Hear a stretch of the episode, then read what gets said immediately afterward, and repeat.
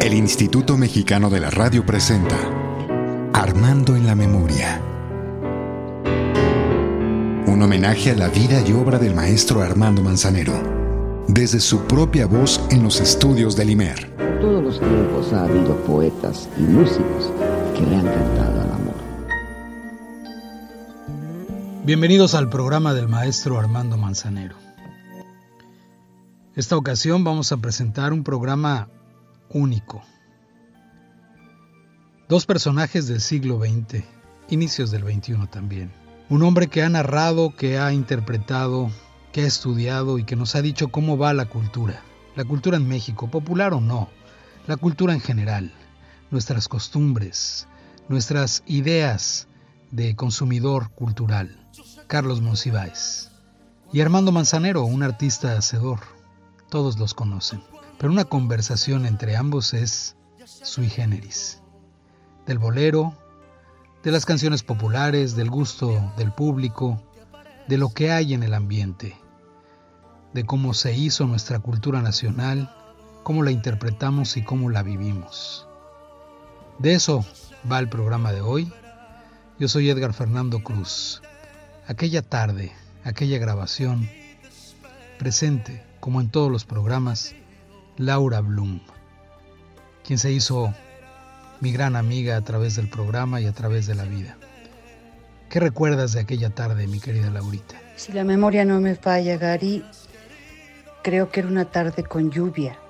No ha de haber sido tan tarde, tipo las 5 o 6, más o menos, el maestro Monsiváis llegó con su chamarra de mezclilla, con unos libros y cuadernos bajo el brazo, todo despeinado, corre y corre, y creo que te encontró en el pasillo y tú ya lo llevaste hasta el estudio B.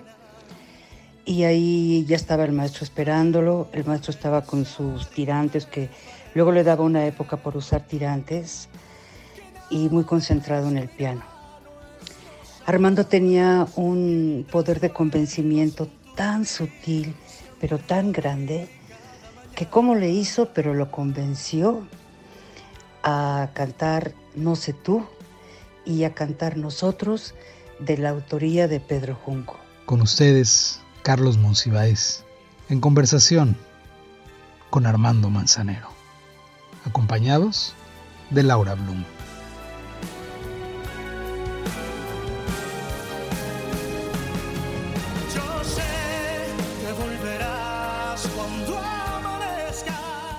Ya muy buenas noches, Laurita. Buenas noches, Armando. Y ahora sí que esta noche este programa se viste de gala, querido público, porque tiene un invitado muy especial. Se trata de un escritor que ha sabido comprender lo que es el público masivo, el gusto de lo popular y el gusto de lo universal. Se trata de ese gran señor, amigo y hermano de todos los señores que hacemos música, que es don Carlos Monsiváis. Seas bienvenido a este tu programa, hermano mío. Muchas gracias, Armando. Vamos a cantar, todo el mundo te ha oído hablar, todo el mundo te, te- te ha leído tus libros, todo el mundo escucha tus comentarios, pero estoy seguro que nadie te ha escuchado cantar. Vamos a cantar una canción, No. bueno, entre tú y yo vamos a dividirnos una canción que escribiera un señor de los más exquisitos compositores que hemos voz, tenido los mexicanos. Se trata de Miguel Pous. Miguel Pous es autor de canciones como Mi amor por ti, de este de Mi soledad, pero hay una canción que hoy me recordaste antes que comenzáramos que dice Hoy que faltas tú cambian en mí todas las cosas. antes Antes junto a ti, me parecían maravillosas.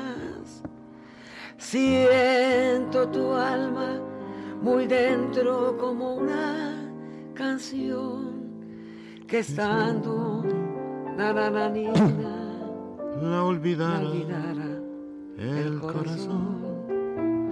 Hoy Hoy que faltas, que faltas tú, tú, sé de lo amargo. de la vida. No Ah, quiero creer que fue verdad tu despedida. Hoy que faltas tú, me puedo convencer. que nunca, nunca Volveré. volveré. a ser feliz. Vamos a bajarlo un poquito para que te quede más cómoda. Hoy que faltas tú, sé de lo amargo. de la vida. No quiero creer que fue en verdad tu despedida. Hoy que faltas tú, Me puedo convencer que nunca volveré de nuevo a ser feliz. feliz. Qué cosa más hermosa. Bravo. Qué cosa más linda. Es mi, Yo te mi aseguro. debut y despedida. Y además quiero decirte que yo no sé si tú te pusiste nervioso, pero yo sí me puse nervioso de acompañarte. Y mira que yo he vivido toda mi vida de acompañar, de acompañar gente. Sin embargo, mira, es tan sabroso, es tan sabroso escucharte cantar. No es la primera vez que te escucho.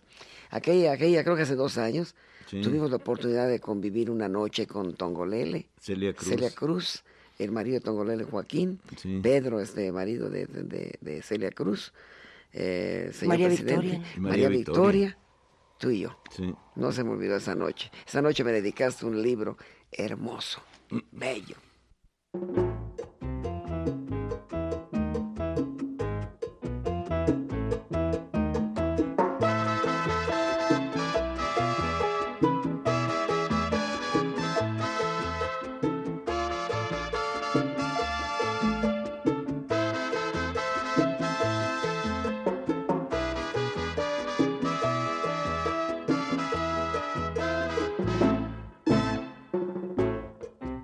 Primera pregunta, como es, como es este, como es clásica, ¿no? Dice, por ejemplo, ¿por qué un escritor como Carlos Monsiváis escribe sobre una figura de la música popular, pero muy popular como Gloria Trevi?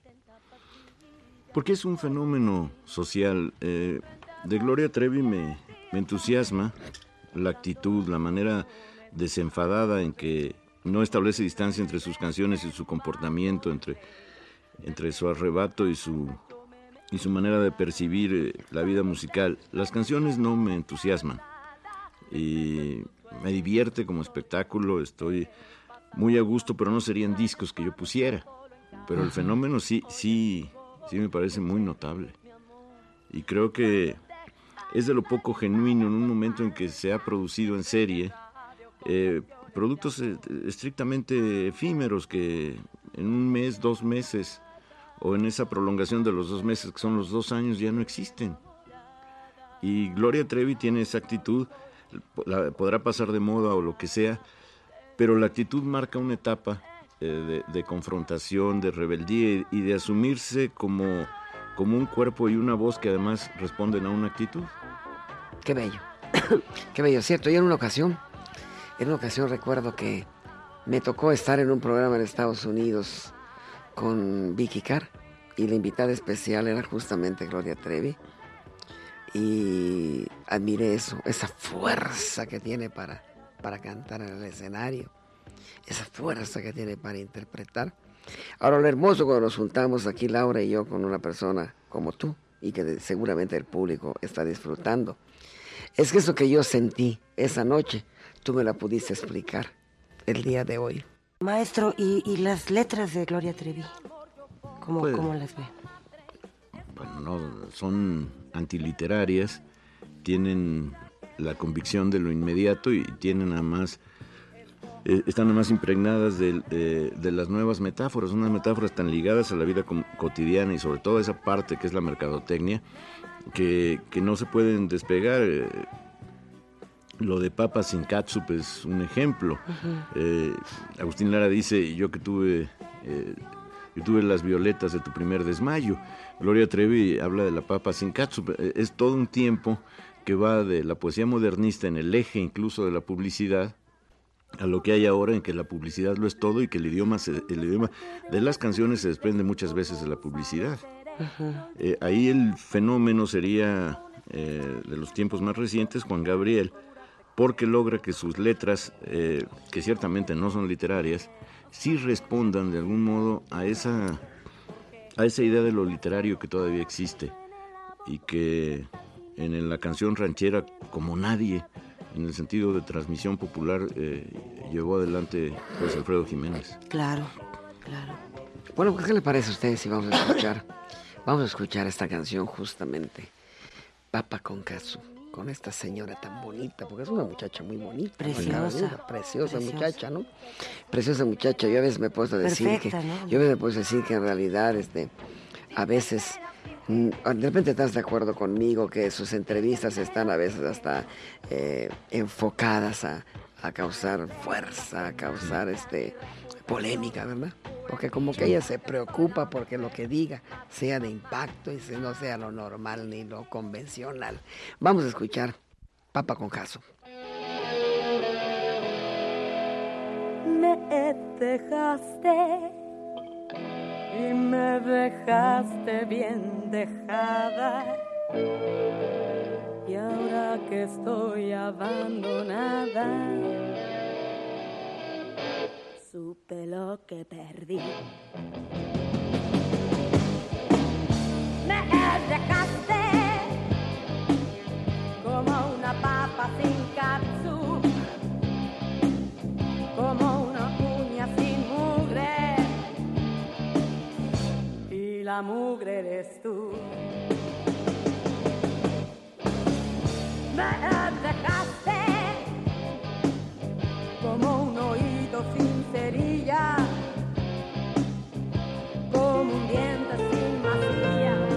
Armando en la memoria. Un homenaje a la vida y obra del maestro Armando Manzanero.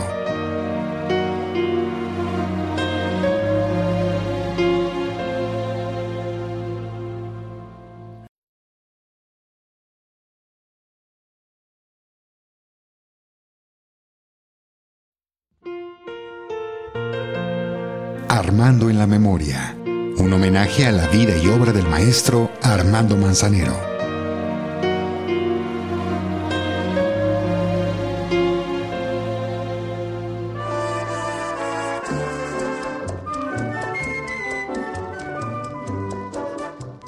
Carlos Monsiváis, escritor mexicano, cuenta entre sus más famosos libros títulos como A ustedes les consta, Días de guardar, Escenas de pudor y liviandad, Catecismo para indios remisos y su más reciente publicación llamada Los rituales del caos. ¿De qué trata los, los rituales del caos? Es un libro sobre las multitudes en la Ciudad de México y sobre el orden interno, íntimo que, que estas multitudes pese a todo conservan.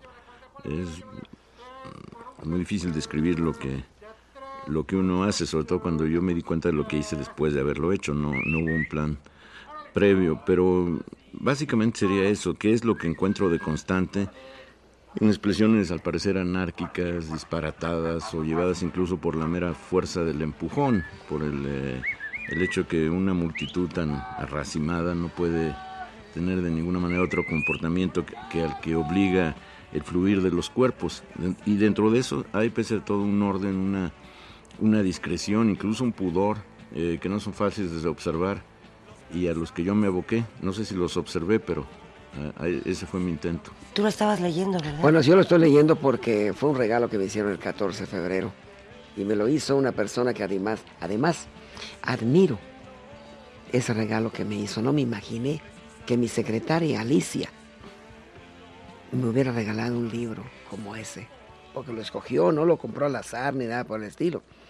Y poco se puede leer en la Ciudad de México en el automóvil, cuando que debía de ser donde más se pudiera leer, debido a las grandes cantidades de, de horas que uno pasa dentro del automóvil. Sí. Poco se puede leer, porque es una tristeza y una desgracia que nosotros los que compramos automóviles y tenemos necesidad de él, pagamos unas grandes cantidades de tenencia cada año. Pagamos unas placas cada año. Por cada litro de gasolina también pagamos un impuesto. Y también pagamos cada que este, por una calcomanía que este que incongruentemente dicen que es una revisión. De cualquier forma la pasamos todas de una todos los coches nuevos, viejos, afinados, no afinados, la pasamos mediante tiene que haber alguna forma de pasarla. Sin embargo, hay avenidas, por ejemplo, como un tramo de, de, de, de Revolución, que es Tacubaya, hasta San Anto hasta, hasta Miscuac. A partir de Miscuac ya no pretendas leer porque no vas a poder. Y me he devorado materialmente el libro tuyo. Lo he disfrutado como no tienes una idea. Porque vuelvo a lo mismo que te dije al principio del programa. Me explicas lo que yo siento, pero que no puedo explicar. Qué cosa más hermosa, qué cosa más hermosa. Bendito seas por hacernos sentir a los que pensamos así, que debemos de ser millones de gentes que pensamos. Hablas de la parte esa, por favor, explícanos esa parte tan bonita, porque creo que Laura no ha entrado en materia en ese libro. Esa parte donde tú hablas de, los espectáculos que vamos a ver ya los, los capitalinos, cuando vamos a un espectáculo, que todo se basa en... Todo, todo, la mayor parte, claro que hay excepciones, notables, pero todo se basa en, lo que tú sabes que vas a ver y en la manera que, en que respondes no a lo que estás viendo, sino a lo que tú sabes que vas a ver. Son dos circunstancias distintas. Sabes que vas a ver un cantante y actúas como si estuvieras viendo un cantante y como si lo estuvieras oyendo eh, en la potencia de su voz y, y en el esplendor de sus facultades. Lo más probable es que estés oyendo a la tecnología en el esplendor de sus facultades y el cantante queda ahí subsumido en, en sus deficiencias, en su de su, en su desafinación, en todo, en toda la increíble falta de formación que caracteriza esta nueva generación, pero lo que uno oye, lo que la mayoría oye es distinto. Oyen aquello por lo que pagaron, oyen aquello por lo que hicieron cola, oyen aquello eh, que los llevó a, padecer las penurias de la aglomeración, no oyen al cantante. Y esa sustitución de realidades es muy importante porque se da en casi todo, en casi todo. Tú eh, consumes un producto y lo que consumes es la publicidad del producto. El producto puede ser otra cosa, pero tú estás ha tenido esa metamorfosis sin la cual la, ese es el, nuevo contrato social, sin lo cual no nada funcionaría. Yo escucho algunos de estos nuevos cantantes en la televisión y, me digo, no es posible, esto es, esto es eh, un suplicio, esto se le olvidó a Torquemada, los hubiera podido cantar y hubieran confesado todos los pecados y los diabolismos sin necesidad alguna de intervención de hierros candentes. Y sin embargo, cuando veo cómo reaccionan, eh, las muchachas sobre todo, pero, pero también eh, los muchachos, digo, bueno, es que están oyendo otra cosa. Ese milagro que sucede entre lo que se está cantando y lo que se está oyendo, esa diferencia es lo que yo quise abordar. Qué cosa más bella. Te voy a contar como dato al respecto. Resulta que yo en esos momentos estoy luchando y estoy peleando a brazo tendido para que una persona que canta, compositor, que de unos 35, 37, 38 años pueda yo meterlo en una producción que voy a comenzar. Y entonces me dicen los, los, de los que van a pagar el producto, dicen muy, muy acertadamente al respecto del tiempo, dicen lo que sucede es que queremos ver o que es sea muy feo o que sea muy buen mozo, pero no puede ser medio feo, no puede ser ni siquiera medio feo, porque ¿qué sucede? Que en realidad es muy cierto en, este momento te piden que cante bonito, que baile bonito y que sea bonito además. El otro día, por ejemplo, ya escuchaba el si comentario. es bonito, ya cantó y, bailó bonito. Exactamente. el otro día, es, el rostro el que canta y es el rostro el que baila. El otro día escuchaba el comentario de este de, de Verónica. Verónica es la hija de Tete, la señora con la cual yo comparto mis días y muy hermosos al lado de ella me, decía que fue a ver a X persona. No hablemos de nombre porque luego vienen los, los, este, los, reclamos y los sentimientos. José Mojica. Sí, y me decía, me decía, bueno, yo realmente sé que ni graba, ni canta, ni ese ni nada, pero me voy a echar un taco de ojo Fíjate las cosas que dijo, ¿no? Y cambiando radicalmente, ¿por qué te gusta el bolero? Bueno, me gusta desde niño y, y es un instinto de las cosas que uno no sabe explicar y que luego con el tiempo va, eh, va observando que tenía razón, libros que me gustaban, sitios que me gustaban, eh, canciones que me gustaban, he visto que perduran. Y en ese sentido, cuando le das la razón a tu pasado, te sientes feliz. Pero eh, ahora hay un renacimiento del bolero que ha llegado al mundo académico. He estado en varias conferencias. di una conferencia en Oxford sobre bolero que no por mí desde luego, pero fue un éxito. Qué lindo. Porque habría unas 300 personas oyendo grabaciones de bolero. Puse como yo te amé en la versión Qué lindo. De, Eugenia. De esa morena hermoso que canta tan bello, ¿no? Y luego estuve en, eh, ahora estuve en Toronto y el bolero es un tema de discusión. Están saliendo libros sobre el bolero y hay eh, ya una revisión académica universitaria del bolero que me prueba que eh, efectivamente ahí había un acervo, hay un acervo poético en una parte muy notable, un acervo melódico eh, extraordinario y hay sobre todo la constancia de que salvando unos cuantos compositores, Revueltas, Quinastera, Villalobos, los compositores que se oyen en América Latina son los boleristas. Definitivamente. En, toda América Latina. ¿Sabes dónde aprendí yo? ¿Sabes dónde aprendí yo a apreciar el bolero? ¿Quiénes me enseñaron a apreciar el bolero? En Argentina. Los argentinos me enseñaron. ¿Por qué? El bolero es una música tan privilegiada. Y te vas a morir la risa porque se baila. Sí. Dicen los argentinos y dicen los colombianos y ya después me dijeron los venezolanos que mientras una salsa la bailas muy revuelta, mientras la música de los americanos, aquel baile que existía ahí por los años 40, que era el boogie boogie, y después el swing, ya no dijéramos el rock and roll, todo es separado, todo es a una distancia. El bolero te acerca, te acerca a la pareja.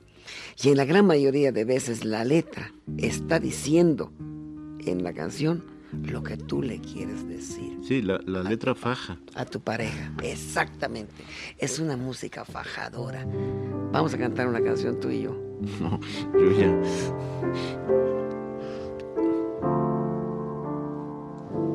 Como yo te amé. No, no te dejo solo porque... Jamás te lo podrás imaginar. Pues fue una hermosa forma de sentir, de vivir, de morir y a tu sombra seguir. Así yo te amé. Ayúdame con No puedo. Como yo te amé. Tuya. Ni en sueños lo podrás asimilar. Pues todo el tiempo te pertenecí. Ilusión no sentí que no fuera Así es como te amé, como yo te amé, por poco o mucho tiempo que me quede por vivir. Es verbo que jamás podré volver a repetir. Comprendo que fue una exageración lo que yo te amé, como yo te amé no creo que algún día me lo quieras entender. Tendrías que enamorarte como lo hice yo de ti, para así saber cuánto yo te amé.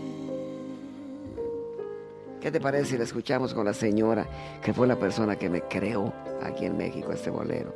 ¿Quieres que la escuchemos con esa señora que se llama Eugenia León? Sí, Vamos a escucharlo.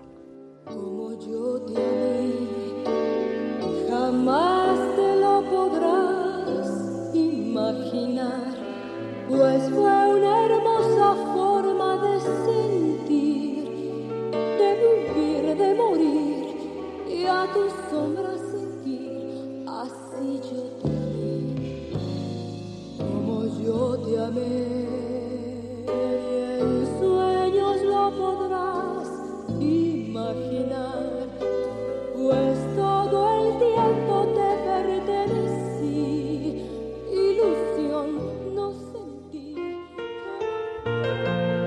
Armando en la Memoria, un homenaje a la vida y obra del maestro Armando Manzanero.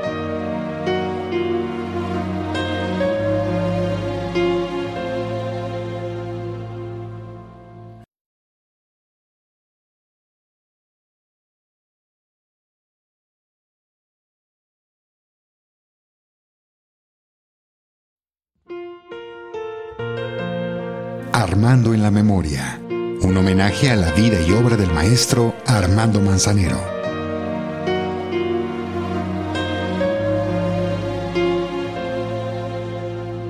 Maestro, ¿cómo nace un ídolo? ¿Cómo se crea un ídolo? Eso es lo más difícil de contestar. Un ídolo se crea desde luego por la selección que hace instintiva agudamente el público. Un ídolo es, es lo más eh, difícil de forjar a, mano, de acuerdo a, a, fórmulas publicitarias. Esos son los subproductos, los, eh, los ídolos del consumo que duran un tiempo determinado, pero eh, ¿cómo naces?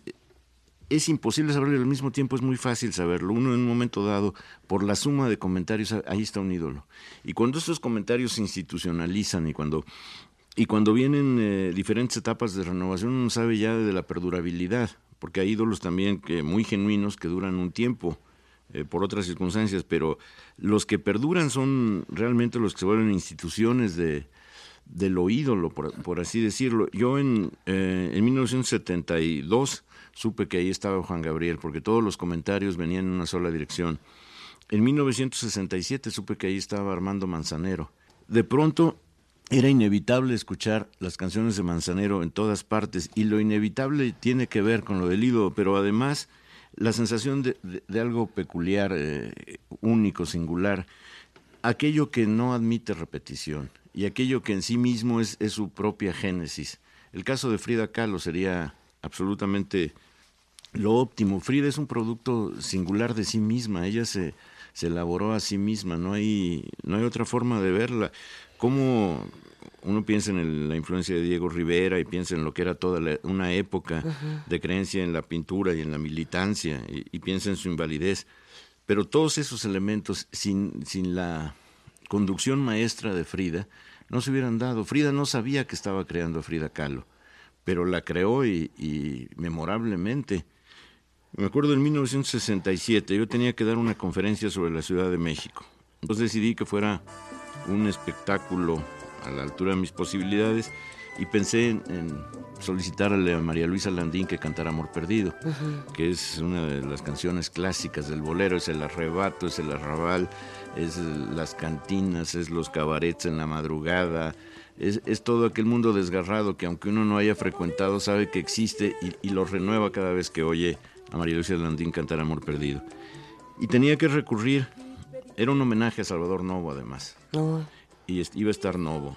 Tenía que recurrir a lo contemporáneo y, no había opción. Iba a ser Carlos Lico cantando No y Adoro, porque era lo que correspondía a esa nueva etapa urbana. Sí. Y en ese momento, ante la reacción del público ahí en el Museo de la Ciudad, me convencí que estaba frente a una institución que, que iba a continuar.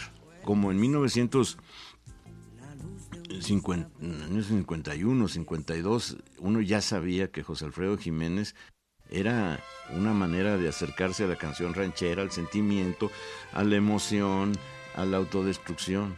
Por tu amor que tanto quiero y tanto extraño.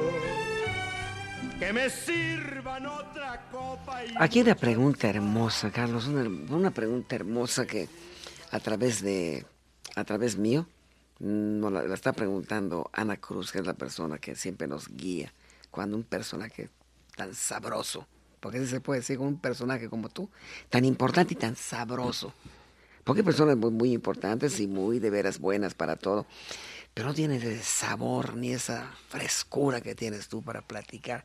Ese gran platicador, Carlos Monsiváis, ese gran señor, dice, en todas las épocas los ídolos tienen la misma función en la sociedad. No, no, hay, ídolos o mitos, porque ahí los términos se confunden. La función de Emiliano Zapata en la sociedad es una, recordarnos la existencia de la justicia social, de, de los campesinos y de la necesidad de de que termine lo propio y la explotación. Eh, Pancho Villa tiene la función al mismo tiempo de lo pintoresco, de lo hazañoso y de lo cruel. Es una, función muy distinta. Pero Pedro Infante tuvo la gran función de recordarnos que era posible la unidad nacional a través del encuentro con una simpatía que era al mismo, que era urbana, que era rural, que era eh, eh, dedicada de tiempo completo al ligue, que era sufridora, etcétera, etcétera. Jorge Negrete tuvo la función de hacernos saber lo que, lo que era un macho altivo, apuesto, altanero, y de qué manera ese macho le permitía a todas las mujeres sentirse conquistadas sin que hubiera asedio y a todos los hombres sentirse desplazados sin que hubiera presencia física. Eh, María Félix y Dolores del Río han cumplido otras funciones. Agustín Lara cumplió la, función indispensable de darle eh, material melódico a varias generaciones, de ir creando épocas de la nostalgia y de sublimar la fealdad, de devolverla a un don agradecible. No sé, es, es el ídolo cumple una función de acuerdo de acuerdo con estrictamente con el momento. Luis Miguel, que es el ídolo eh, de, este de, este momento. Bueno, cumple, cumple la función de poner al alcance de la mirada lo que seguramente el 99% o el 100% de las quinceañeras ideales y reales que están contemplando jamás tendrán al alcance de la mano y la mirada se vuelve mano.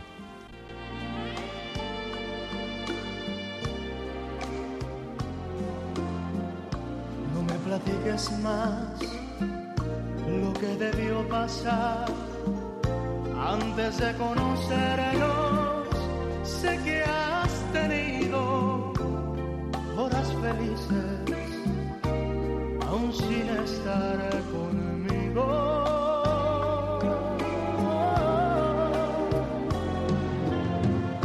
No quiero ya saber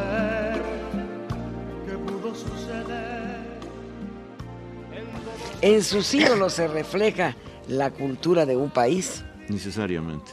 Necesariamente. Frank Sinatra es un momento de, de la guerra mundial, es un momento de, de, un, de un sentimentalismo tardío de madrugada, es un momento de la conquista otoñal. Eh, Elvis Presley es un momento de, de una pujanza juvenil, de una ruptura de tabúes y de prejuicios. Los Beatles son un momento internacional de acceso a un nuevo lenguaje del comportamiento.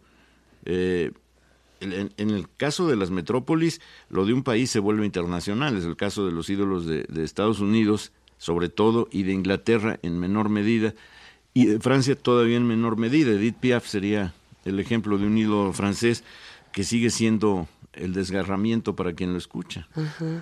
Como Carlos Gardel, ¿no? También. Bueno, Carlos Gardel, esa frase tan repetida de que canta cada día mejor, la, la han vivido generaciones de latinoamericanos. El caso de Gardel es único. Eh, eh, se exhibían las películas de Gardel y el público aplaudía y exigía que se repitiera la escena de las canciones.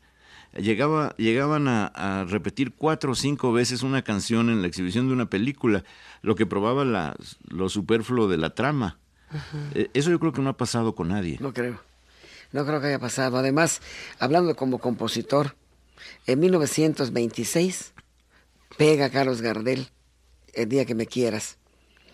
Durante todo el tiempo fue siempre una canción de catálogo.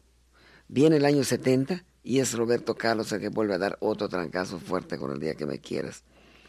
Pasa mucho tiempo y sigue siendo una gran canción. Viene el año pasado ahora Luis Miguel y graba el día que me quieras otra vez y otra vez. Y me pongo a pensar que mientras veces la graben, va a ser una sí, canción bueno, está hermosa. la versión notable de María Betania, está es, la versión es. notable de Eddie Palmieri en salsa. Sí, señor. Que, que, y el día que me quieras además tiene esos versos de Nervo. Eh, Negrete es el único que canta todo el poema de Nervo, porque en el tango del 26 usan solo dos cuartetas. Negrete canta el, el, todo el, el poema completo de Nervo y es otra canción con la misma música, pero es otra canción. Ahora que, que ahora quería, quería, qué bueno como aprendizaje y como escuela, Carlos. El día que me quieras, que según eh, firma Lepera, que es, el, que, que es la sí. letra de, este, de, de, Carlos Gardel, tiene que ver con el día que me quieras, que después canta Jorge Negrete en una película sí, sí. que firma este eh, Rubén Darío. Lepera le agrega. ¿Ah? Lepera le agrega Nervo. Ajá. Pero la base es Nervo. Amado Nervo. Amado Nervo. Pero qué cosa más linda de canción. ¿Qué te parece si la escuchamos en sí, la versión de... Fíjate, el día que me quieras desde el azul de junio del, la, cielo. del cielo, las estrellas celosas nos mirarán pasar sí. y un rayo misterioso hará nido en tu, en tu pelo. Eso es nervo. Eso es nervo. Bueno, y la, y la firma, la firma Lepera y la cobra sí. Lepera, o al menos el, el, sus, herederos. El, sus herederos. Pero Negrete canta todo el poema de Nervo. El día que me quieras habrá más luz que junio. Sí. La, vida, la noche que me quieras será de plenilunio con notas de Beethoven vibrando en cada rayo. Bueno, y si escuchamos la versión de Jorge Negrete y habrá para, juntas para más rosas completa. y habrá juntas más rosas que en todo el mes de mayo. Vamos a escucharla.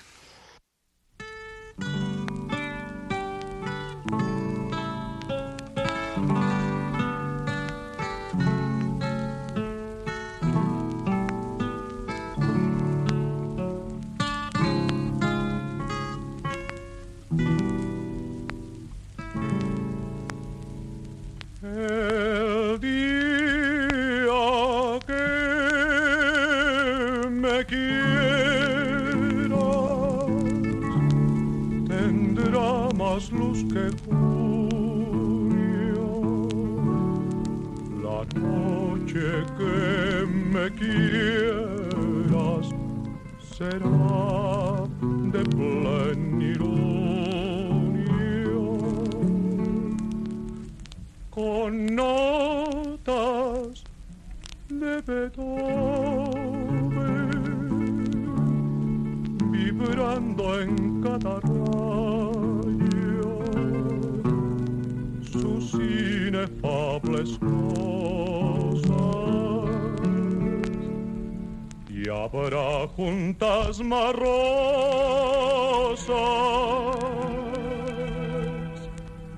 que en todo el mes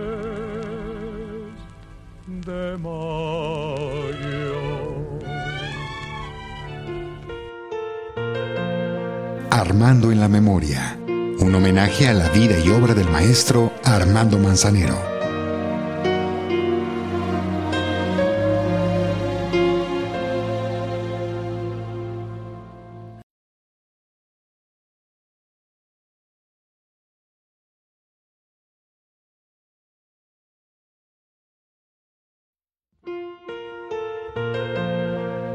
En la Memoria, un homenaje a la vida y obra del maestro Armando Manzanero.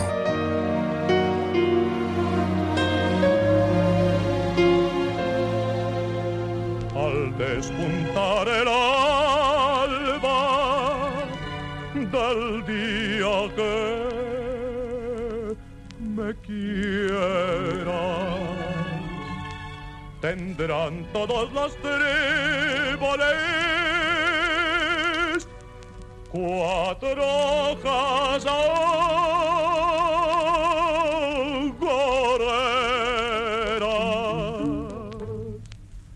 y en el estanque nido de gérmenes ignotos florecerán las místicas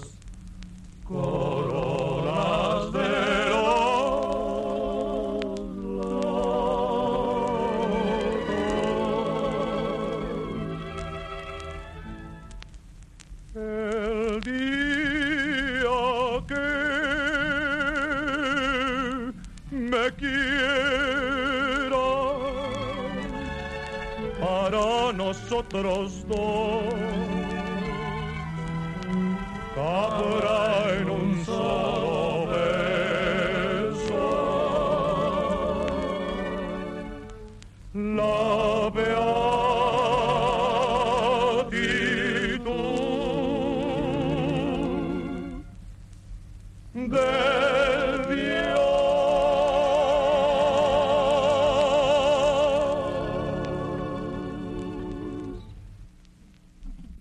popular entonces en Uruguay y Argentina. Cuando muere en 1919 es cónsul mexicano en Montevideo y el gobierno uruguayo envía dos, eh, dos eh, buques con los restos de Nervo a México. La travesía dura seis meses, que es creo que el sepelio más largo de la historia que, yo recuerde. Y se va deteniendo el, eh, se van deteniendo los, el- los navíos en cada puerto y ahí hay un homenaje a Nervo. Llega a, a- a Veracruz y sale el puerto a recibir eh, los restos de Nervo. Y se viene a, eh, de Veracruz a la Ciudad de México y en todo hay homenajes en varios lugares. Y el entierro a la en el entierro de Nervo en la Ciudad de México van 300 mil personas. Lo que acaba con Pedro Infante. Al, al entierro de Pedro Infante en 1957 van 150 mil que es muchísimo Sí. pero como Nervo nadie es el entierro del siglo No, y además en una época en donde no había promoción, y había Sí. discos, y había televisión, y había nada. Qué Claro. cosa más hermosa. Mira qué cosas más lindas se aprende a través, a través y tuyo. por eso es que e- es evidente la presencia de Nervo en, en la, En la influencia, claro. Nervo estaba el poema en ese momento más popular de- en América Latina era muy cerca de mi ocaso yo te bendigo vida Qué belleza. ¿Qué ibas a decir, Laura? Maestro, ¿qué música es la que más le gusta a Carlos Monsiváis? La que más disfruta. depende de mi estado de ánimo yo eh, divido mi autobiografía sentimental en estados de ánimo Hay momentos en que necesito oír música clásica, hay momentos en que necesito oír rock, hay momentos en que necesito oír eh, jazz, hay momentos en que necesito oír blues, gospel, spiritual, hay momentos en que necesito oír, canción ranchera, bolero, pero eso depende de cómo esté eh, mi sentimiento o, mi necesidad de trabajo. Si, si voy a, si estoy trabajando un texto eh, determinado, tengo que poner música clásica que es lo más es idónea para que te pregunte sobre todo hablando de tu libro más reciente. Dice, ¿cómo ves a la juventud mexicana, Carlos? En tu opinión, ¿cuáles son sus diferencias más grandes respecto a nuestra generación, al menos a la mía? Aunque es la mía. Bueno, hay muchas juventudes eh, mexicanas, porque es un momento ya muy fragmentado del país, pero la urbana de clases medias eh, vive el sentimiento como un espectáculo más que como una emoción íntima. Tiene sus emociones íntimas. Pero en el bolero, por ejemplo, encuentra ya un espectáculo, es como un show de sentimientos a los que se adhiere, a los que, los que usa oportunistamente. Ya no vienen de tanto de su experiencia individual, porque ahí hay más cinismo, más, más juego, más experiencia, como de la necesidad de aprovechar eh, una cultura ya previa a la que se adhiere con entusiasmo. El entusiasmo por el bolero ahora eh, tiene que ver mucho ya no con la confesión de amor, cuanto con, eh, con el hecho de que actuar esa confesión de amor le resulta divertida. Es, es una juventud que además ha perdido el horizonte básico que se tenía antes, que era la seguridad del empleo. Viven muy a la deriva en ese sentido, la mayoría, los que no son hijos de, y por tanto sus... Eh, incertidumbres se les, eh, se les vuelven la materia prima de sus obsesiones. Eh, una generación como la nuestra por lo menos tenía seguro el empleo.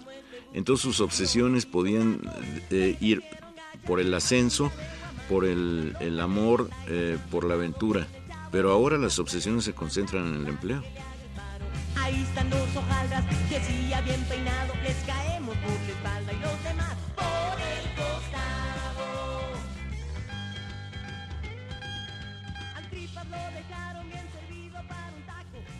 Maestro, ¿usted cree que la juventud ha tenido un cambio a partir del movimiento que se dio el primero de enero de 1994? Bueno, fue una llamada de atención, una sacudida enorme para todos, pero los cambios se, localizan, ¿no? fue un cambio general, para un cambio general yo creo que lo, definitivo es la devaluación y desdichadamente el asesinato de Luis Donaldo Colosio.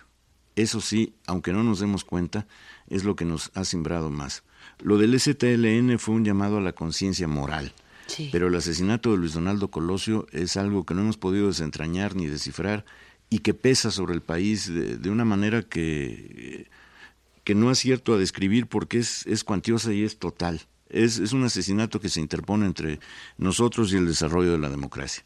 Ahora, ya para los jóvenes indígenas en concreto, el primero de enero de 94 es una fecha histórica, los, los obliga a tomar conciencia de su situación y ha hecho que en todas las colectividades, todas las etnias, y aquí sí no, no hay excepciones, en todas las etnias se replantee la situación eh, de lo indígena, la condición de lo indígena, que ha resultado ahora en un, para mí, en un acuerdo muy feliz entre el gobierno y el STLN, eh, sobre cultura y derechos y, derechos indígenas. Esto es muy importante, esto es un adelanto histórico. Estamos por primera vez en la historia del país, en la historia del país, los indígenas han asumido eh, en primera persona la conducción de su destino. Y eso es eh, algo que de una importancia que nadie puede disminuir. Lo otro es uno de los factores en este cambio que estamos viviendo, pero del que no sabemos todavía nada en cuanto a, a dirección.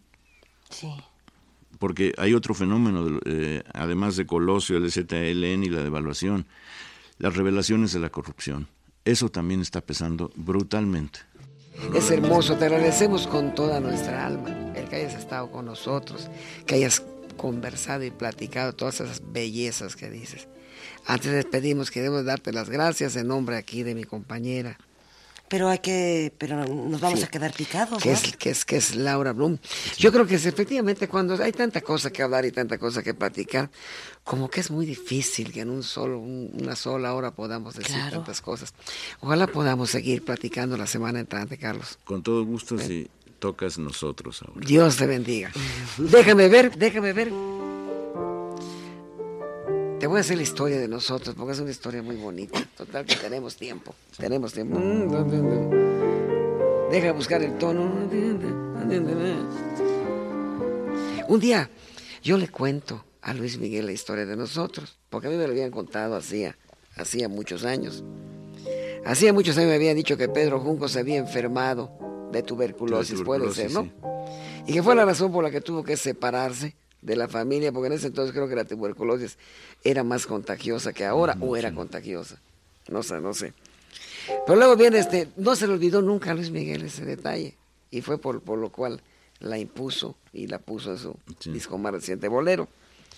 Pero resulta que me dicen después, no hombre, dice, se, se sanó, se curó, regresó a su casa y era terrible. Entonces dice, atiéndeme,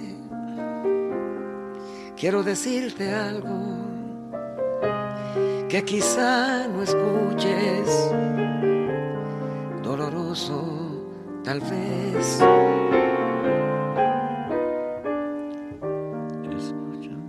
Que aunque me duela el alma, yo necesito hablarte y así lo haré. Nosotros, que fuimos tan sinceros que desde que nos vimos amándonos estamos. Nosotros, nosotros que del amor hicimos un sol maravilloso, romance tan divino. Nosotros que nos queremos tanto, debemos separarnos. No me preguntes más. No es falta de cariño. Te quiero con el alma. Te juro que te adoro y en nombre nombre de ese amor y por tu bien. Muchas gracias. amigo. Muchas gracias a ti, Carlos.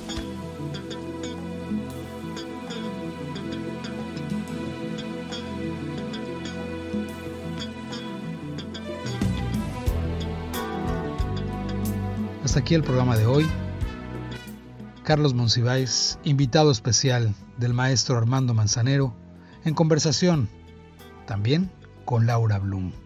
No se pierdan el próximo capítulo, donde vendrá todo el desenlace de esta maravillosa conversación con el maestro Carlos Monsiváis. Aquí están los dos, conversando, como seguramente estarán conversando en este momento. Tal vez.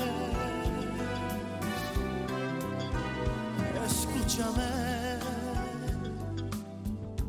que aunque me duela el alma, yo necesito hablarte y así lo haré.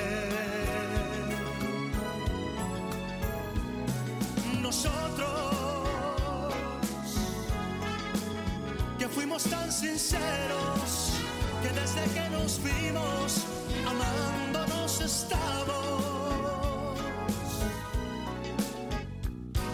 Nosotros que del amor hicimos un sol maravilloso, romance tan divino. Cuando yo escucho la canción de mi mamá, me doy cuenta que realmente aquí... El Instituto Mexicano de la Radio presentó un homenaje a la vida y obra del maestro Armando Manzanero, desde su propia voz en los estudios del IMER. La gente que escucha radio. Somos Radio Pública.